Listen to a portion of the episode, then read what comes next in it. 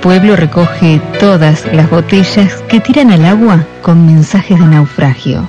El pueblo es la gran memoria que recuerda todo lo que aparezca muerto en el olvido. Hay que buscar esas botellas y refrescar esa memoria. Leopoldo Marechal.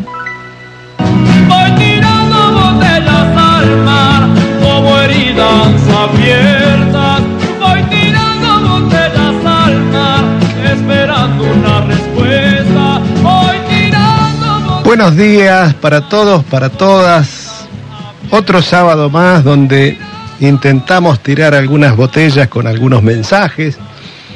Lo venimos haciendo, este es el tercer año creo, ¿no? Que estamos haciéndolo de distintas maneras, pero este creo que es el tercer año. Eh, y sí, lo que tenemos claro es que es el programa número 36 de Botellas al Mar del ciclo 2023. Así que le damos la bienvenida a todos. Eh, quienes hacemos este programa lo hacemos desde una productora independiente que se llama La Grapa Contenidos. Eh, lo integramos Ricardo que está hoy a mi derecha, eh, Marcela que está hoy a mi izquierda. Circunstancialmente yo estoy conduciendo el programa, soy Juan Resinato, porque los conductores habituales del, del programa, por distintos motivos, hoy no pueden estar sentados acá en el bonito estudio que tiene Radio Nacional Bahía Blanca.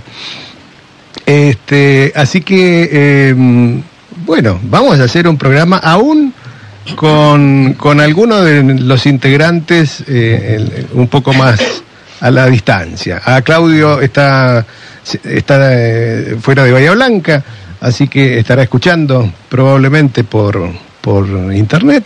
Daniel está recuperándose y quizás lo tengamos al teléfono. ¿Lo tenemos al Yo creo que teléfono, sí, yo Daniel? creo que está ¿Sí? teléfono. Hola Daniel, buen día. Estoy, estoy muy buenos días a todos y todas. Estoy al teléfono Muy bien. Muy en mi bien, pequeña trinchera doméstica.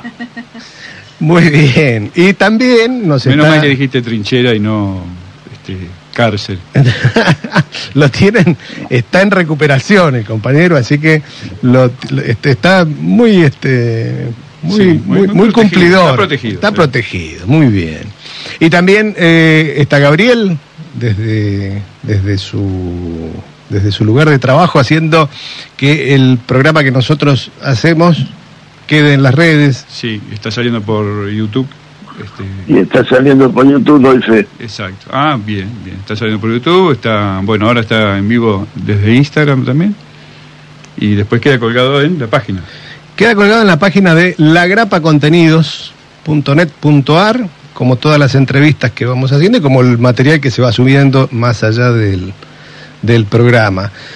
También, como siempre decimos, el programa se puede escuchar por, por la web de la Radio Nacional Bahía Blanca, LRA13 Radio Nacional. Eh, y como siempre hacemos, vamos a agradecer a, toda la radio que nos da este lugar, este espacio, a todos los operadores del piso, a los operadores técnicos, a su director. Hoy en particular a Carlos, a Paulaza, que tiene doble tarea, porque, porque tiene que lidiar con, con el conductor, además. Así que vamos porque, porque como siempre, las botellas que tiramos a veces, a veces tienen, este, tienen devolución y eso está muy bueno. ¿sí? Eh, antes de arrancar, mm, quería dos, dos avisitos parroquiales. Antes de hablar, querías decir una Antes palabra. de hablar, quería decir una palabra, muy bien. Eh, dos avisitos parroquiales. Uno, invitarlos a que escuchen en la web de la UTN, de la Universidad Tecnológica Nacional, Facultad Regional Bahía Blanca, la última entrevista que hicimos en Aula 1, es otro programa que hacemos desde la productora. El martes pasado fue una charla con Luciano Izarra, que es el director del Archivo Histórico Municipal de Punta Alta. Con Luciano abordamos dos temas. El, el archivo es muy interesante, eh, el trabajo que desarrollan, la verdad es que da gusto. Eh, da gusto porque hacen un trabajo histórico, pero lo hacen cercano, lo hacen posible, lo, lo- lo- es accesible a, a- todo el mundo. Eh, está pensado para para el, ciudadano, para el, compañero, para el trabajador. Este, así que vale la pena hacerlo. En esta oportunidad con Luciano trabajamos dos temas. Uno, la huelga en Arroyo Pareja en 1913 y otro, la misión Lofer. La misión Lofer fue un dron subacuático que eh, se produjo en Puerto Belgrano. Hoy sabemos En- que se llama dron. Hoy se- es un Ah, dron, sí. pero, pero es muy Pero fácil de explicarlo. Exactamente, sí. Diciendo que es un dron. De un otra manera era un torpedo teleguiado. ¿sí? Bueno, ese dron subacuático, en el año, entre el año cu- 1946 y 1958, Argentina desarrolló la capacidad técnica y eh, pudo producir un- algunos prototipos, los pudo probar, y luego el ciclo neoliberal que vino con la, el golpe de 1955, la caída del peronismo, terminó con eso hecho una chatarra. Pero este vale bien la pena. No pudo terminar con, con la historia, porque estuvo eh, oculta por ahí, pero La- salió a la luz después. Y además, claro, además, durante muchos tiemp- durante mucho tiempo esto estuvo oculto y se pudo, se pudo rescatar. Hay una anécdota cercana y es que durante la guerra de Malvinas eh, intentaron tomar, no, tomaron contacto con el, con el creador de este dron, un ingeniero italiano llamado Enzio Lorenzelli, y en, en el apuro a ver si podía volver a retomar esa línea de investigación. De eso hay fotos en, en, en alguna página. ¿Cuál es? La página del archivo de punta, Ajá. archivodepunta.gov.ar. Eso está muy, muy bueno. Y eh, tenemos otra actividad vinculada con la historia, esta vez no pasada sino futura. El próximo 16 de noviembre a las 19 horas en la Universidad Tecnológica Nacional, Facultad Regional Bahía Blanca, en la sede que está en 11 de abril 461, José Marcilese nos está invitando a recorrer el peronismo en tiempos de incertidumbre. Son todas experiencias organizativas, resistencia y dinámica electoral en el territorio bonaerense. Digamos, hay una investigación eh, sobre lo, lo local. Muchas veces la- las historias quedan, no casualmente, quedan escondidas. Se las, se las trata de, de tirar este, de tirar por afuera. Y esto es una muestra más de eh, la capacidad que tienen los distintos organismos para volver a retomar esa historia. En este caso, José es investigador del CONICET, José Marcilese, y, y no es él solo quien lo está haciendo, este, pero él es quien nos ha invitado, así que retransmitimos esa invitación. Bueno, 16 de noviembre, 19 horas, 11 de abril 461, un poco de historia de los grandes movimientos políticos y sociales, pero acá, cerquita, de los que pasaron acá cerca. Muy bien. ¿Me, per- ¿me permitís, Juan? Sí, ahora, ahí estamos. Ahí Adelante. estamos. Sí, cuando hablabas de la, de la charla que tuviste con Izarra Sí, el, el día martes en, en aula, en entrevistas en el aula 1, me preguntaba cuando estaba aconteciendo el, el, el- el proceso, o, o recordando el proceso histórico, que fue un poco la fundación de Punta Alta, lo que escuchamos, sí. una mirada de la Fundación de Punta Alta del desarrollo del puerto naval y puerto civil y del desarrollo propio de, de la urbanización de, de la localidad. Me preguntaba si el, el hecho de, de haber puesto en debate algo que está oculto en la memoria y si empieza a escarbar se aparece, eh, cuando se, que es un poco lo que lo que está haciendo José Marciles en la provincia y el que hace en, en Bahía Blanca con la, la, la publicación de la historia de los barrios de Bahía Blanca, es, eh, es escarbar un poco en los, en los habitantes, en nosotros, en nuestras memorias, en nuestros recuerdos e hilvanarlos. Si el trabajo que han hecho desde el, desde el, el, El archivo. el, el estu- el archivo histórico de Punta Sí, eh, no, eh, es ajeno al resultado electoral, sino está de alguna manera asociado. El recordar una, una historia, el darle contenido a una historia, termina creando una pertenencia, creando una mística que se resuelve en un fenómeno social y popular, que tiene expresión política cada cuatro años en un voto. Es, eh, Dani, es, es como vos decís o es que eso explica ah, eh, eh, cómo funciona, cómo, cómo los resultados, digamos. Digamos, eh, analizando eso, vos podés explicar. No, no, no puedo explicar el resultado analizando esto, pero sí puedo encontrar un hilo conductor de un Eso. proceso en que una comunidad está integrada y es una comunidad que tiene una historia común que la propia comunidad desconoce y que el investigador le saca el polvillo y la muestra, decir, bueno, esto es lo que somos, Claro. esta es la historia de este barrio, de este pueblo, de esta sociedad. Y entonces la sociedad adquiere dimensión propia, se auto reconoce, se autodescubre. Sí, se, claro. se auto o se redescubre o se autodescubre, porque no se había descubierto, digamos, hay, hay es, es un, un entramado social, Es como mirarse desde afuera, ¿no? Es como verse. me gustó Claro. esta, esta, esta idea de mirarse desde afuera. Es un lindo espejo, si es mirarse desde afuera sería un lindo espejo el que, el que mostró eh, Luciano el, el martes.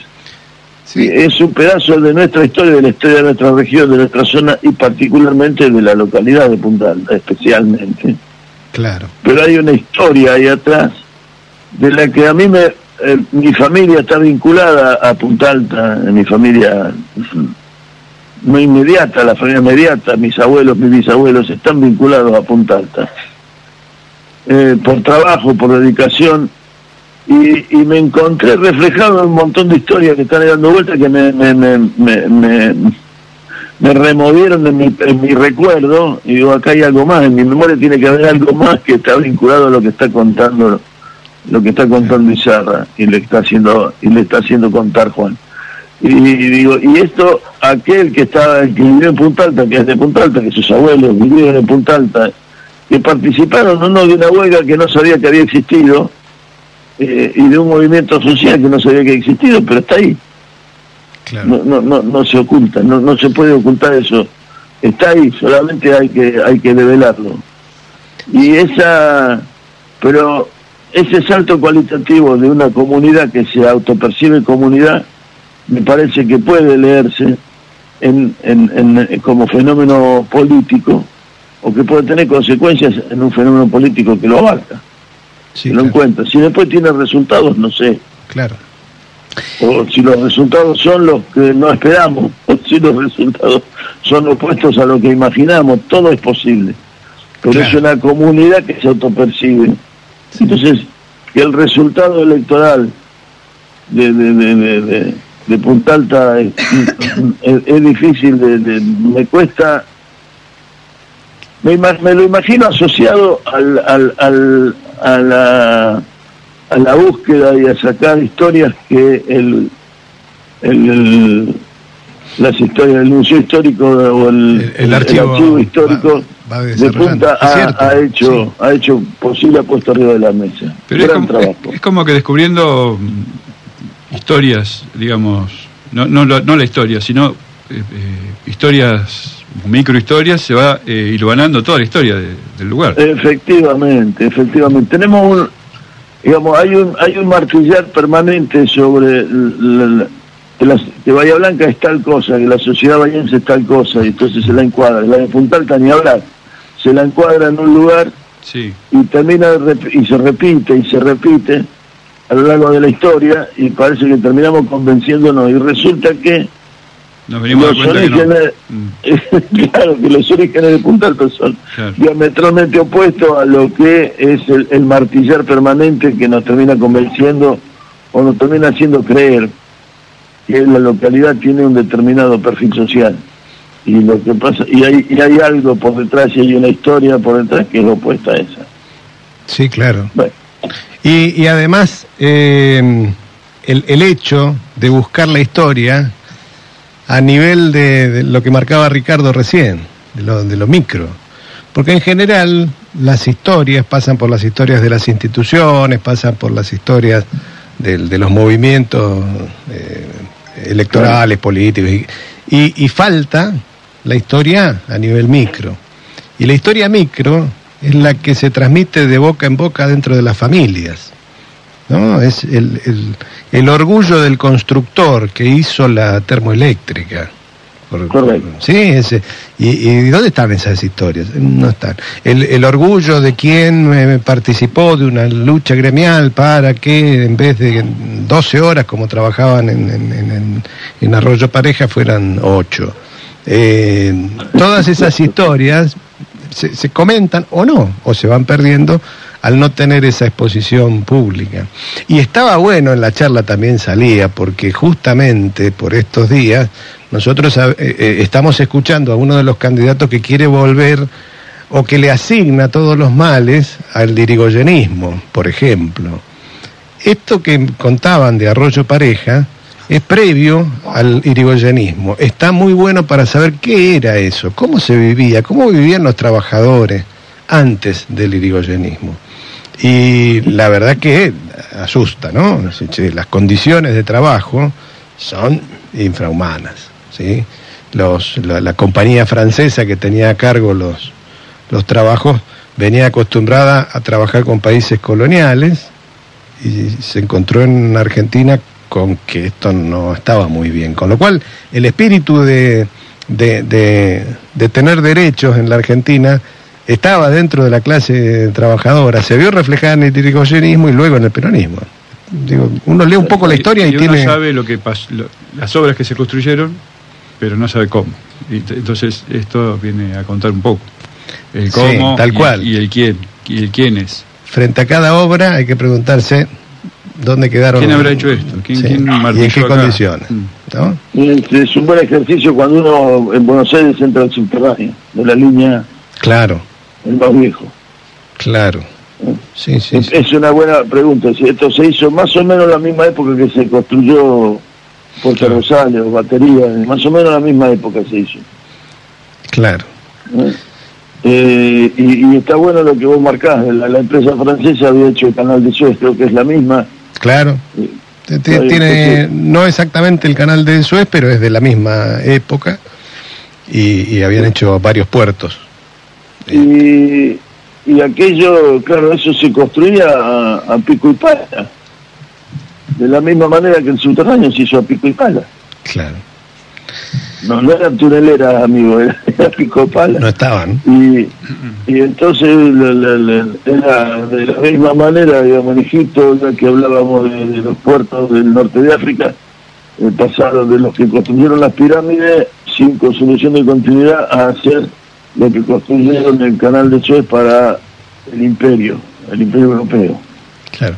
Y lo hicieron con la misma mano de obra con la que hacían las pirámides, Sí, sí. y bajo, bajo un concepto parecido.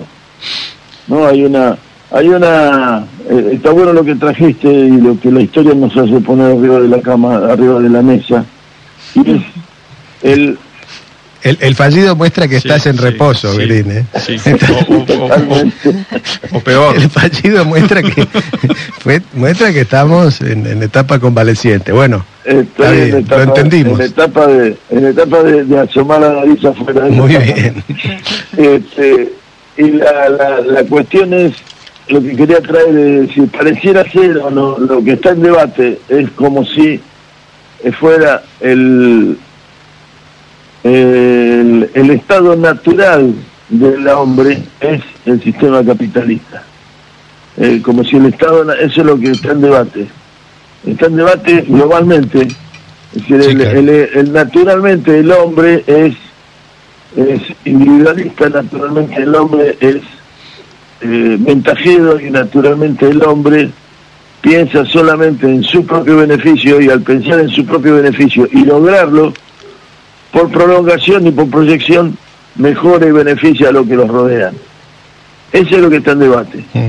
Bien, Y lo que la historia está poniendo, como la, la historia como la que nos contó eh, Izarra el martes, y como las que nos cuenta José Marcilese, eh, demuestra lo contrario, y que la historia es una construcción colectiva, y solamente cuando lo colectivo hace la, la, la integración, cuando lo colectivo logra el, el- el- el sentido común cuando lo colectivo construye en comunidad, en conjunto, es que la mejor es para todos. Tal cual. Te propongo, Daniel, porque Señor. vamos a intentar la primera entrevista. Vamos a ver si, si tenemos éxito en la comunicación. Eh, Nos vamos a ir a esa, a- a esa búsqueda con, con un tema de, de Charlie García. Eh, ¿Por qué Charlie García? Porque, bueno, esta, en, estos últimos días una esquina de Nueva York pasa a tener su, su nombre, a lo cual Charlie dice que sentirse honrado porque lo hayan elegido para una esquina que lleve su nombre, no, dice no, no conocer muchos artistas de fama mundial a los que eso le, le haya sucedido, y finaliza diciendo que déjeme acá sueña con el día en que pueda decirle al taxista, déjeme acá en Walker Street y yo, a modo de... Esto es porque mm, eh, se ha rendido también homenaje a esa mítica esquina donde eh, está la, la- la foto del- de clics modernos. Vamos con clics modernos, los dinosaurios.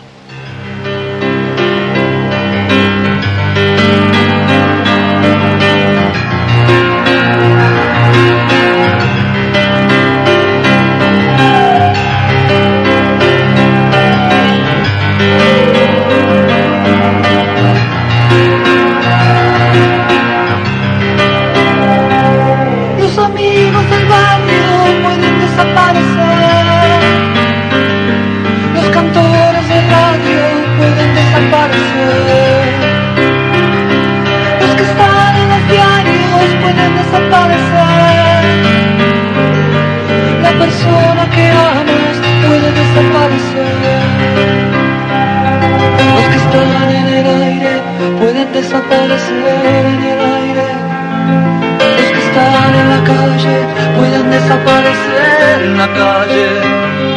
Los amigos del barrio pueden desaparecer. Pero los dinosaurios van a desaparecer. Estoy tranquilo, mi amor. Hoy es sábado a la noche. Un amigo está en cana. Oh, mi desaparece el mundo.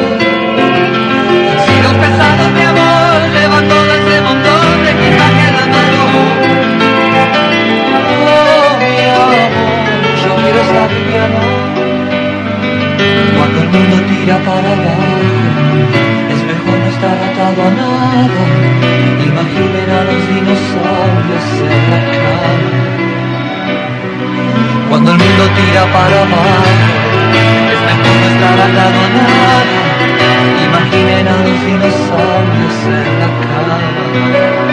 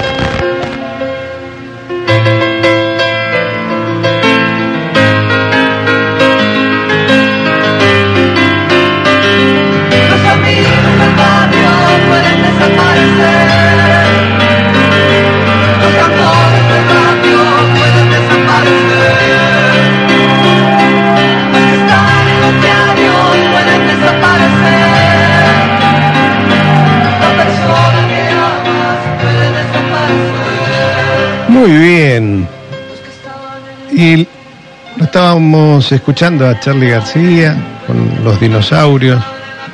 En una semana, Daniel, en la que pensábamos que los dinosaurios Se habían muerto. ya no estaban, y por ahí cada tanto mueven el lomo, hacen un poco de, de- de ruido, ¿no? Esta semana Eh, sí. durante, sobre todo creo que mm, fue durante el debate de candidatos a vicepresidente donde, donde fue más explícito el, el- el apoyo de la candidata a vicepresidenta por el espacio de Milley al, al, al- al golpe de Estado del 76, a, a quienes perpetraron los crímenes más horribles que se haya hecho desde el Estado, al terrorismo de Estado, hay que hacer allí siempre hay que hacer una, un- esa salvedad, ¿no? No es lo mismo el terrorismo que puede ejercer un, grupo de particulares y lo que hace el terrorismo de Estado. En este caso tenemos a alguien, por supuesto que nadie reivindicaría un accionar de un grupo terrorista, o sí, o si los hay, qué sé yo, pero en este caso eh, Victoria Villarruel es capaz de reivindicar el accionar de la gente que asesinó, torturó desde el Estado, haciendo uso del Estado para aterrorizar a la población civil. Y nosotros tenemos...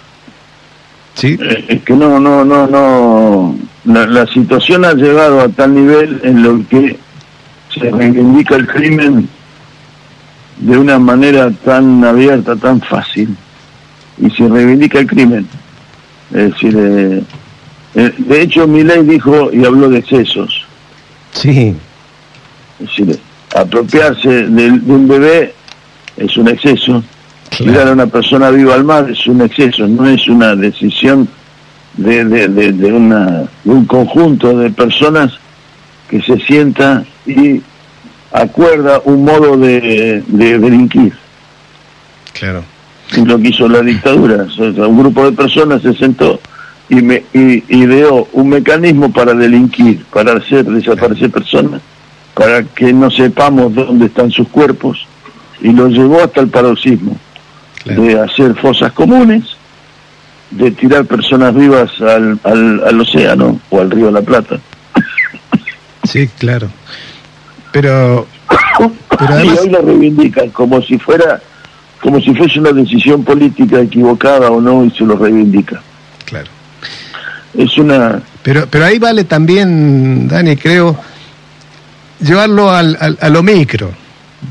¿No? Decir, mirá, porque a veces todas estas cuestiones parece que son distantes. Parece que le pasaron a otros, parece que le pasaron a quienes estaban en algo, ¿no? Esta, esta, esta manera de tomar distancia del horror suponiendo que, bueno, algo habrán hecho, lo hemos escuchado mucho tiempo atrás, y este, decir, no, mire, lo que ellos están defendiendo es muy cercano, es muy cercano desde lo geográfico y es muy cercano desde las consecuencias, ¿sí?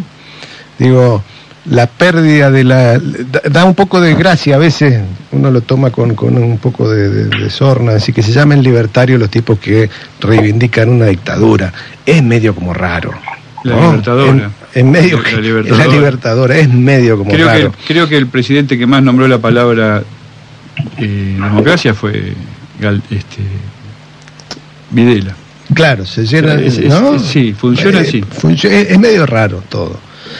Eh, pero me parece que en estas instancias es donde con más claridad hay que, que- que plantearlo. Es decir, no, a nosotros nos sigue pareciendo que está mal tirar gente viva de- desde los aviones, ¿no? Nos, nos sigue pareciendo que está mal. Nos sigue pareciendo que tirar una monja desde un avión está mal. No, no, no. Digo, para llevar la discusión al- a ese tipo de cosas. Eh, digo, nosotros veníamos, cuando el, programa pasado hacíamos un, un- poco un chiste con, con Claudio acá en el estudio de el partido de así como te digo una cosa, te digo la otra. Eh, y, y estamos viendo eso de manera permanente. Sin embargo, en este tema pareciera que han elegido cerrar filas en torno a esa, a esa defensa. Y digo, Eh, sí, es una defensa, además es eh, lo que sí el, el debate cultural ha provocado, o la, la, la, la lucha cultural, o sea, la lucha por el sentido, que es la lucha, la, la, la, la, la- la batalla cultural, eh, ha logrado eh, colar el término derechos humanos de una manera falsa. sí, claro. Ha, ha logrado decir, el, el- el- el- ¿Lo ha, El logrado, humano- Dan- ¿Lo ha logrado Dani o, o lo está queriendo imponer? en algunos lugares lo ha logrado porque hay un porque porque pareciera ser que un ladrón viola derechos humanos Claro, no, no. Bueno, Sí. Y parece- la lógica la lógica los ha llevado a decir bueno un, un ladrón alguien que entra a una casa y se roba el televisor viola un derecho humano viola el derecho de propiedad entonces está violando un derecho humano y el, el ladrón no tiene la potestad de proteger el derecho humano, por lo tanto no tiene la potestad de, de, de, de, de- de- de violarlo. Que no, que no significa, que no significa justificar nada. eh. No, absolutamente Eh, otra nada. el cosa, tipo va por otro lado, va por- el ladrón. Sí. El tipo rompió la puerta Claro. y se llevó el televisor, Claro. el ladrón, es chorro, pero Sí, no el viola el derecho pero nada que ver con, con eso. No, son no, no, son no, los no, estados no los que creemos. violan los, Claro. los- los derechos humanos. Eh, solo el Estado puede violar el derecho humano. Solo el Estado podría violar el derecho humano de ese ladrón si lo condena sin juicio, si lo tortura o si le hace una entradera a él y lo, lo eliminan en, al estilo de, la- de los escuadrones de la muerte en Brasil en la década del 70. Entonces el Estado viola el derecho humano porque es el aparato del Estado el que asesina a un ladrón. Que en realidad no, no podemos decir que es ladrón hasta que la justicia dice que es ladrón. Claro, para eso, por eso es una república, por eso. Por, Por eso eso, tenemos un tenemos sistema civilizado. de poderes, por eso existe, claro, un sistema civilizado que dice, eh, pero no, no, circula de una manera, y ahí no, digo, no sé si la ganaron o no la ganaron, la batalla, la batalla está trascendiendo, está ocurriendo. Claro. Que- lo interesante es que esto achica los márgenes para hacerse los pagos. ¿Sí? Yo digo, eh, mira, acá está, está clarito lo que están planteando. ¿Sí? Digo, recién en el programa anterior de, de- hacían mención a la- al, al compromiso político del- de, las Swifty, las- los, los, los y las seguidoras de Swift. Taylor. Eh, hay una, han salido las nenas de Sandro a plantear la necesidad de apoyar a Sergio Massa viendo esta barbaridad. Los clubes de fútbol, los rolingas, los otakus, están tomando posición mientras muchos dirigentes políticos están como que más o menos decir, bueno, miren, acá está expuesto. A mí me encantaría preguntarle acá en Bahía Blanca a Oscar Lieberman que, que, que él se autopercibe progresista, lo digo bien, su, su discurso intenta ser progresista, es decir, es tu candidata a vicepresidenta, Oscar.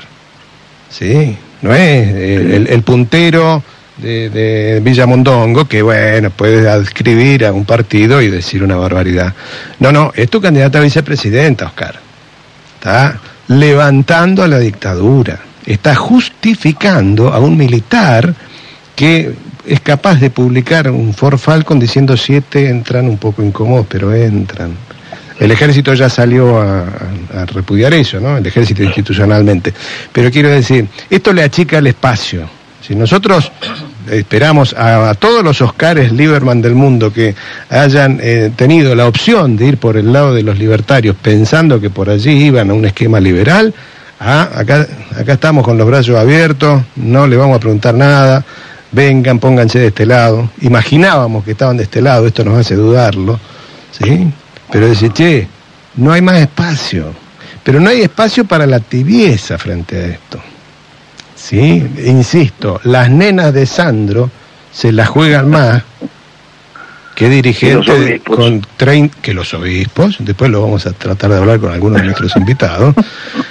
Sí, se la juegan más que dirigentes políticos de, de 30, 40 años de, de- de recorrido. Sí, porque Sí. eh, entre, eh, es una de las cosas de la batalla cultural es la palabra democracia o la acción de la democracia, el sentido de la palabra democracia. Claro. Desde jugar con la frase que pretendía ser inteligente de Borges, que creo que es una chicana berreta, eso de que es la, la, la, Sí. la estadística de... Es, es el, el- el imperio de la estadística, ¿no? Era, Sí. ¿no? Era la dictadura de la estadística, porque, claro, llevada al paroxismo es eso, porque es democrático porque la mayoría está de acuerdo, dice, no, claro. no, no, la mayoría puede estar de acuerdo en, en colgar a una, a una persona en un en un linchamiento. Y eso no es una elección democrática, por favor. Eso es un homicidio en grupo. Claro. Es, es Claro. un homicidio en grupo, es, es eso. Está tipificado en el Código Penal. No es una decisión democrática. Y éramos seis, éramos diez, pero siete lo querían colgar y bueno, lo colgamos. Claro. No, no, eso es una- un asesinato. Sí. De- después Es viene... un asesinato. Después vendrá además la, la gradación, el que estaba de acuerdo y estiró la soga, y el que no estaba de acuerdo pero no hizo nada y se quedó mirando. ¿Sí? Claro. Son todos cómplices. No es democracia eso. La democracia es otra cosa, no es eso. Y, y, y acá, eh, y esto también se pone a, a- a debate. Entonces, pareciera ser Lieberman su excusa para decir, no, yo no estoy de acuerdo, somos tan liberales que no estamos de acuerdo y vamos juntos. Claro. Ajá. ¿Cuál Claro. de los vos cuando lo cuelgan al tipo, son de los siete o de los dos, de los tres que, que Claro. miraron? No hay mucha... No Sí, es claro. es simple esto. No es democracia eso. Sí, claro. Sí, La democracia es todo, esto es lo que soy, esto es todo lo que soy. Soy todo lo que recuerdo, dice la canción de Gauss. Sí. y vos todo lo que olvidaste. Y, y acá, bueno, esto es lo que soy. Y, y, y esto es el conjunto. Y eso es la democracia. Se puso, a- se pone a, a debate este tipo de cosas. Donde, donde se parte y donde lo que está debatiéndose socialmente no estamos partiendo, pareciera ser de el, el, el, el estándar democrático, el, el acuerdo global democrático que tácitamente asumimos en el 83 y que defendimos hasta hoy y seguimos defendiendo quienes los- muchos de nosotros, aunque hay algunos que parece que no, pero muchos de nosotros seguimos defendiendo el estándar democrático, el, el, el- acuerdo, el, Sí, claro. Ese conjunto. Ahora, digo, también... añoro a veces el debate político en esos términos. Sí. Pero, pero bueno, también es esta ocasión la, mm, el- el- el- lo, lo que faltaba, me parece, para desatar ese montón de micromilitancias que estamos viendo. ¿Sí? Que, que, mm, digo, la, la estamos viendo en, en, en- en el subte, ¿no? Si una madre de tres pibes discapacitados se para en el, en el subte y cuenta su historia. La estamos viendo con otra chica eh, estos días, también en un tren o en un subte, hija de desaparecidos, contando su propia historia. Contemos las historias nuestras, contémoslas, ¿sí? Eh, porque, porque a veces se pierde dimensión de lo que, de lo que se está reivindicando. Eh, textos, tomo uno al azar, ¿sí? ¿Tenemos un, un minuto antes de intentar la comunicación? Sí, estamos, estamos acá tratando de lograrla. ¿eh? Eh, un texto de autor, no es anónimo, yo no conozco quién lo ha hecho, dice, no me importa su gestualidad de motosierra tartamuda, dice, no me asusta su manera de maniobrar la boca al hablar y mostrar que tiene dientes en los ojos, me importa un pepino si lo asesoran los perros, Tommy Jerry, las pitonizas del oráculo de Delfos o su hermana, si está chiflado, en todo caso, no lo está mucho más que unos cuantos y cuantas, casi que es su único rasgo humano. Me da igual si anda sucio con la misma campera, con peluca de león o de patito ebrio. Me parece irrelevante. Lo que verdaderamente me quita el sueño son cuatro cosas. Una, sus propuestas, todas ligadas a la muerte o a la exacerbación del sufrimiento de la gente pobre, vieja, discapacitada o trabajadora. Dos, sus millones de votantes. Tres, la miserabilidad de los que, votando en blanco o no votando, tranquilizan sus conciencias. O mejor dicho, eh, los que necesitan tranquilizar sus conciencias, poner a resguardo sus principios de porcelana. Cuatro, la posibilidad de que sea presidente. Esto, quien, quien generó este texto que circula por, por las redes, es alguien que se ve interpelado por una realidad que dice, che, si todos nosotros no salimos a hacer algo, lo que esté a nuestro alcance, esto va mal. Y nosotros tenemos la posibilidad de ver un futuro mejor para todos nosotros, que no está exento de problemas, pero vamos, a no quedarse en la casa, a no quedarse quieto, casa por casa, persona por persona, escuchando, escuchando, escuchando y proponiendo, ¿sí? Lo podemos hacer, estamos empezando a construir un futuro mejor. Y como siempre, está en las manos de ese montón de gente anónima, sin cartel, sin chapa, ¿sí? Que va, camina, dice y hace. La historia nuestra está plagada de esas historias, ¿no? Las guerras de la independencia, el 17 de octubre, en fin. Bien, Dani. Muy bien. Vamos a intentar la comunicación, Dani. Y seguimos. Eh, te invitamos a que nos tengamos escuches. mucha suerte, atento, me quedo escuchándolos. Dale. Ahí vamos. Fuerte abrazo, nos vemos, gracias. Gracias. Bueno, ¿a quién vamos a entrevistar, Dani? Eh, Vamos a ver, vamos a ver.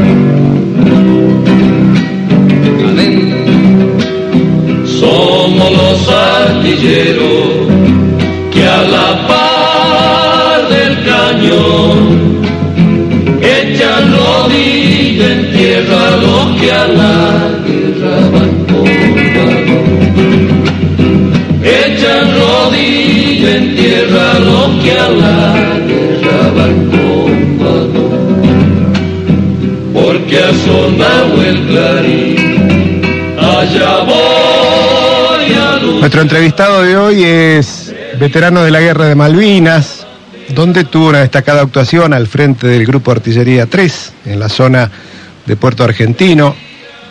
Luego fue el encargado de hacer rendir al último alzamiento Carapintada, producido el 3 de diciembre de 1990. Entre 1991 y 1999 fue jefe del ejército argentino y una vez retirado fue embajador de la República Argentina ante Costa Rica primero y Colombia después. Es teniente general del ejército de San Martín, un indispensable a la hora de hablar de los 40 años de democracia. Se llama Martín Balsa y para nosotros es un gusto poder conversar con él. Buen día, general. Juan Reginato lo saluda. Buenos días, Juan. Buenos días a usted, a la producción y, a toda la comunidad local. Bueno, lo llamábamos general porque en épocas difíciles siempre uno recurre a los que a los que conocen más, a los que tienen eh, a, los que se han preparado para eso, ¿no? a los que manejan la cosa, ¿no? Y en este caso estamos viendo en el debate público de nuestro país algunos temas a los cuales usted es este es actor, ha sido directo, como es el caso de Malvinas. Uno mira en el debate público a una candidata, una candidata a presidenta y propuso canjearla por vacunas, hay otro candidato que propone la autodeterminación de los habitantes, que dice admirar a Margaret Thatcher. Y entonces uno dice, ¿qué dirá el general Balsa de, de- de Malvinas hoy? El general Balsa eh, es un ciudadano más de nuestro país, de nuestra querida Argentina, y yo creo que voy a decir lo mismo que dicen todos los argentinos. Este, no soy político, no soy politólogo, eh, no estoy banderado con ningún partido político, pero tengo sí mis preferencias como un elector más y este ejerzo eso que se llama el sufragio, que es un derecho y un deber. Ese derecho y ese deber se materializan mediante un voto, que este domingo, no, el próximo, lo vamos a hacer todos. Con respecto a Malvinas, yo creo que es muy clara la eh, cláusula eh, transitoria primera. Nuestra constitución tiene al término, eh, la parte final, unas cláusulas denominadas transitorias.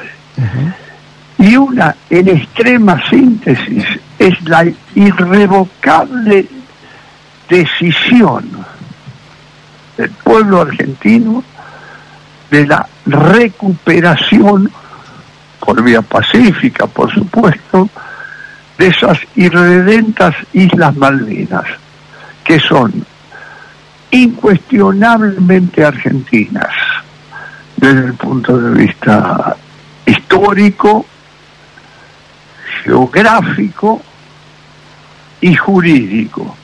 Y así lo ha determinado en decenas de resoluciones la Organización de las Naciones Unidas, sobre todo a partir de un alegato muy sólido que se conoce eh, eh, desde el año 1964, el alegato Ruda, que dio eh, paso al año siguiente, en diciembre de 1965, a una célebre resolución, si mal no recuerdo la resolución 2065, donde claramente las Naciones Unidas instan a las partes, a la República Argentina y al Reino Unido, a dialogar sobre esto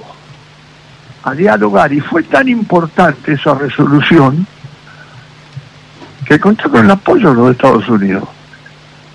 Y ni siquiera votó en forma negativa el embajador del Reino Unido en las Naciones Unidas. Se abstuvo, pero fue un gran éxito de la política exterior de De manera que está claro yo respeto todas las opiniones, las que usted me dice, he tomado conocimiento de eso, de, lo que usted me dijo mediáticamente. Bueno, yo tengo una opinión, la opinión que usted me ha pedido, la que le he tratado de manifestar. Muy claro, muy claro y, como siempre, ¿no? En, en, línea con, con, la línea histórica que ha seguido nuestro país en, en torno al tema Malvinas. General, lo llevo por, por otro tema que también lo, ha tenido como, como, como actor y que hoy, en esta semana, en estas semanas de debate político, ha vuelto a la escena, y es el tema del servicio militar obligatorio. Eh, ¿Cuándo y por qué se tomó la decisión de terminar con el servicio militar obligatorio? El, yo quisiera, si usted me permite, tengo tiempo, hacer una, pero muy breve eh, síntesis de, sobre el servicio, primero sobre el servicio militar obligatorio y luego sobre el servicio militar voluntario. Bien. El servicio militar obligatorio se adoptó en el año 1901, a principios, principios del siglo del siglo pasado. Era la ley, creo, si mal no recuerdo, 4031, que se llama ley Richieri también, se llamaba porque la impulsó un coronel que luego fue general y es muy conocido, el general Pablo Richieri. A principios del siglo pasado, la situación política, psicosocial, cultural, militar, migratoria de nuestro país era muy diferente a la que teníamos a fines del siglo XX. Ese servicio militar obligatorio cumplió un ciclo trascendente. Contribuyó a la alfabetización en las escuelas primarias que funcionaban en los cuarteles eh, inició a jóvenes, a muchos jóvenes en hábitos de disciplina, orden, higiene, logró serios relevamientos médicos y rompió barreras sociales. Unió, unió bajo una misma bandera y un mismo himno al hijo del inmigrante con el nativo, que es el proceso inmigratorio, el nativo de nuestras pampas. Claro. Con la ley 1420 de enseñanza primaria obligatoria y gratuita, fue un agente homogeneizó nuestra sociedad. Pero en la segunda mitad del siglo XX, el servicio militar obligatorio fue paulatinamente en los años 50, 60, 70, fue perdiendo la vigencia que tuvo anteriormente, como dije, por muchos motivos, por los golpes, cuatro golpes militares, de los seis, cuatro golpes militares eh, en la segunda mitad del siglo, del 55, Sí. 62, 66, 76. También por los enfrentamientos internos entre facciones de las Fuerzas Armadas en que murieron inocentes jóvenes incorporados con un fin que era defe- eh, eh, defender a la patria. Murieron en eh, estériles de enfrentamientos internos en los años 62, 63 Claro. fue influyó también la desaparición de más de 100 hombres, de 100 soldados durante la última dictadura, que posteriormente fueron blanqueados con dudosas actas de deserción. Y muchos otros, este, eh, eh, también un, un código de justicia militar desactualizado, una reglamentación de justicia militar desactualizado, con penas y sanciones duras. Pero el golpe de gracia lo dio, para mí, en mi opinión, la guerra de Malvinas. Ajá.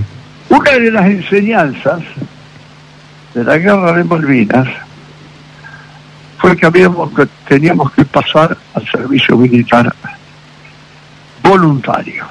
Ya el otro había cumplido ese ciclo.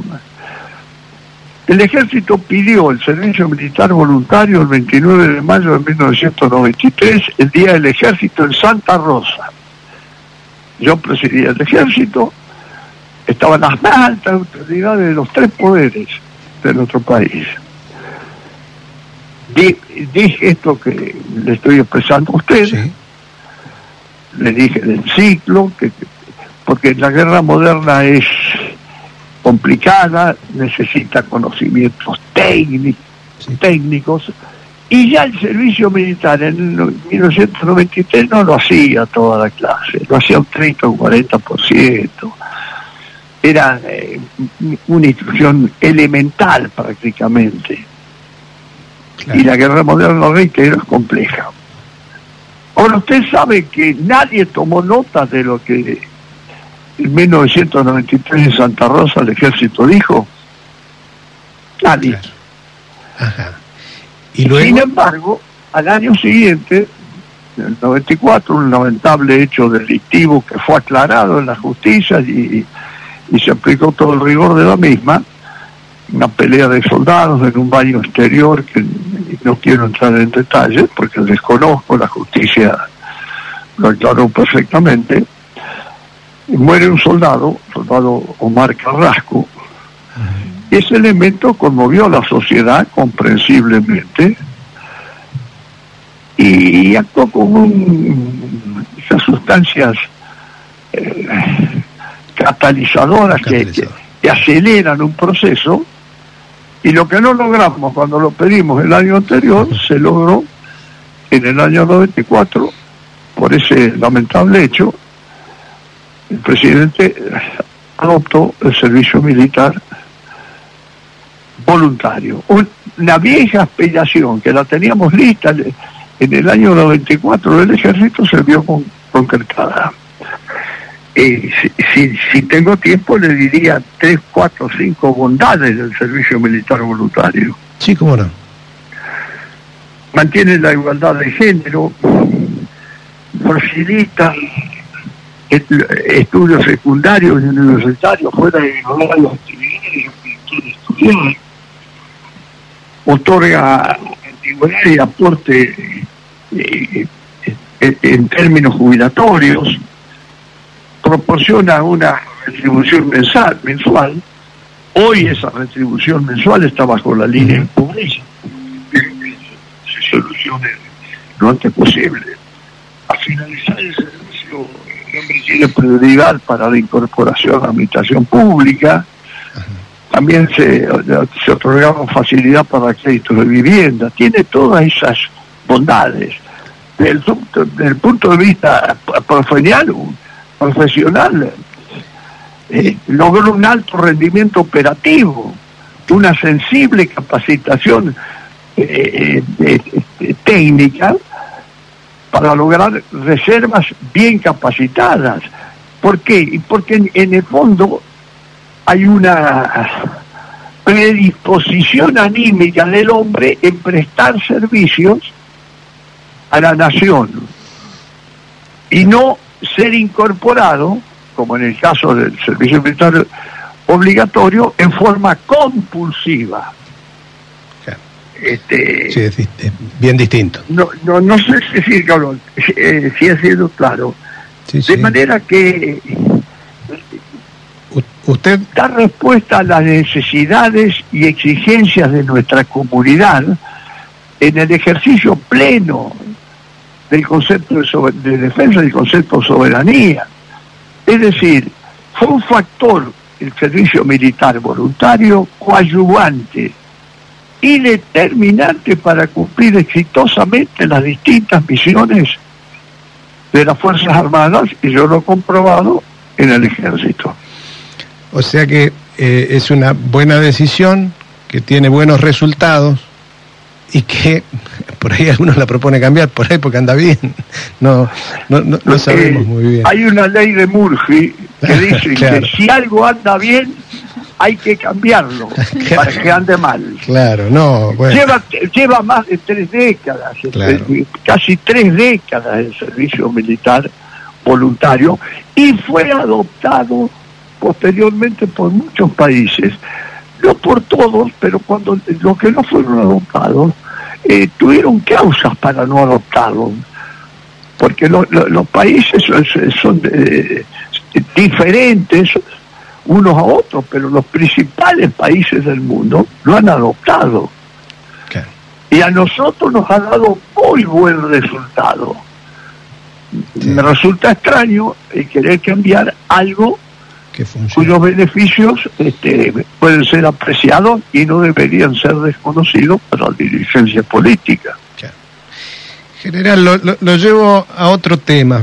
Eh, yo lo mencioné en la, en la presentación, pero el, el 3 de diciembre de 1990 se produce el último levantamiento militar carapintada. Así se lo llamaba. Mucha de la gente que nos escucha por ahí ni había nacido en, en 1990, entonces a veces vale la pena eh, tomarse el, el- tiempo. Usted es muy, muy didáctico, muy pedagógico a la hora de, de- contar las cosas y de darle un contexto, que muchas veces es lo que nos falta a la hora de, de informarnos. Eh, en ese momento el, gobierno del doctor Alfonsín había tenido tres intentos de levantamientos previos. Eh, en todos los casos era porque las causas de- por delitos de lesa humanidad habían avanzado hacia eh, las líneas inferiores. De, las, juntas ya estaban juzgadas y, y se avanzaba sobre los ejecutores directos. Eh, y durante el gobierno del doctor Menem se produce este levantamiento el, el 3 de diciembre de 1990, en el cual usted es el encargado de, eh, de, de- de poner nuevamente adentro de la Constitución a, a- a las guarniciones que estaban por fuera de ella. Yo siempre recuerdo, porque también se ha pasado al olvido, que en ese hecho murieron 15 personas. Y murieron, fueron asesinados por sus propios camaradas dos jefes militares. Y entonces, cuando yo recuerdo aquello, lo recuerdo porque, porque lo, seguía diariamente, eh, me imagino, eh, me imagino su, su postura cuando en estos días vuelven a replantearse temas de reivindicación de algunas cuestiones vinculadas con la última dictadura. ¿Nos podría dar su visión sobre aquel hecho y sobre las enseñanzas que nos quedan para hoy? Usted lo ha definido con claridad meridiana. Eh, hubo primero tres acontecimientos eh, que conmovieron sobre todo a la sociedad, afectó, afectó al gobierno también, a un gobierno del doctor Raúl Alfonsín, que le tocó al doctor Alfonsín, en mi opinión, reitero, no soy político ni político, no, pero al doctor Alfonsín le, tocó conducir quizás la, la transición más difícil de la democracia eh, hacia la democracia. Una transición difícil de un gobierno, de una dictadura cívico-militar a encauzar el país en la democracia, porque eso tiene un valor extraordinario. Ahora, de, eh, ninguno de, de los levantamientos, de, de los, eh, de los levantamientos en sí, sobre todo los dos, los dos primeros, que a veces se dicen golpe de Estado, no en absoluto, en absoluto, en mi opinión en absoluto. Eh, los levantamientos que los condujo el, el- el entonces este, teniente coronel Rico, pero que la finalidad no, fue un golpe de Estado en absoluto, era más bien un, planteo gremial hacia los generales de la época que, como usted bien reflejó, este, ante cuestiones de, la justicia, de la justicia, tenían que ir los altos mandos, no iban y a veces la justicia llamaba a un teniente, un capitán. Fue un- una cuestión interna del ejército. El, ter- el primer levantamiento de, que encabezó, y lo encabezó, el tercer le- levantamiento lo encabezó eh, Seineldin Sí, nadie. y fue el primero de Seineldin, los días 2, 3 y 4 de diciembre. Tuvo una particularidad, particularidad. Seineldin estaba en Panamá, este, llevaba eh, en un cuarto año, había estado cuatro años en Panamá, y en ese levantamiento Seineldin tuvo un apoyo de muchos políticos. Los anteriores también, ¿eh? de políticos, algunos empresarios y sindicalistas. Muchos políticos. Inclusive de, algunos ligados al que posteriormente fue presidente de la nación, me refiero al doctor Menem. De manera que los políticos nunca tienen que colaborar este, o alentar motines como eso. Me refiero al de conocido como Villa Martelli. Posteriormente, Rico, el, perdón, este, Seineldin,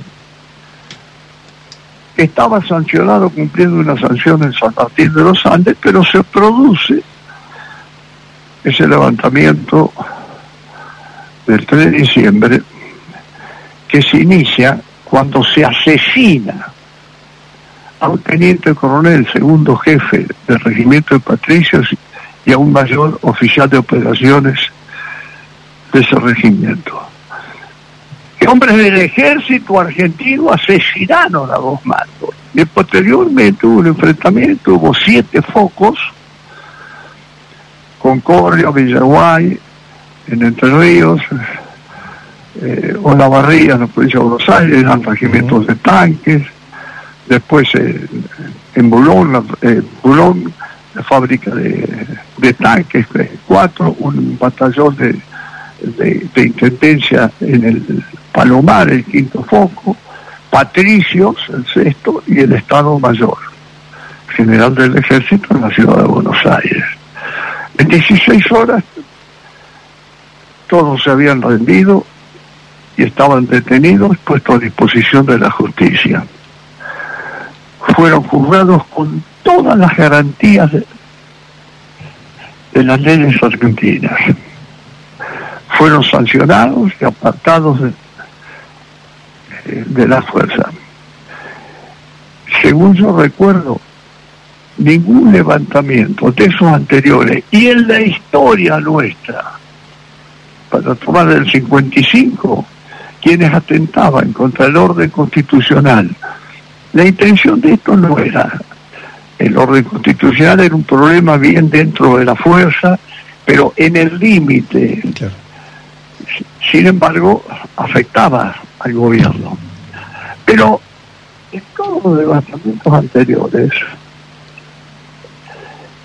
el siglo pasado me refiero inclusive al bombardeo de Plaza de Mayo el 16 de junio de 1955.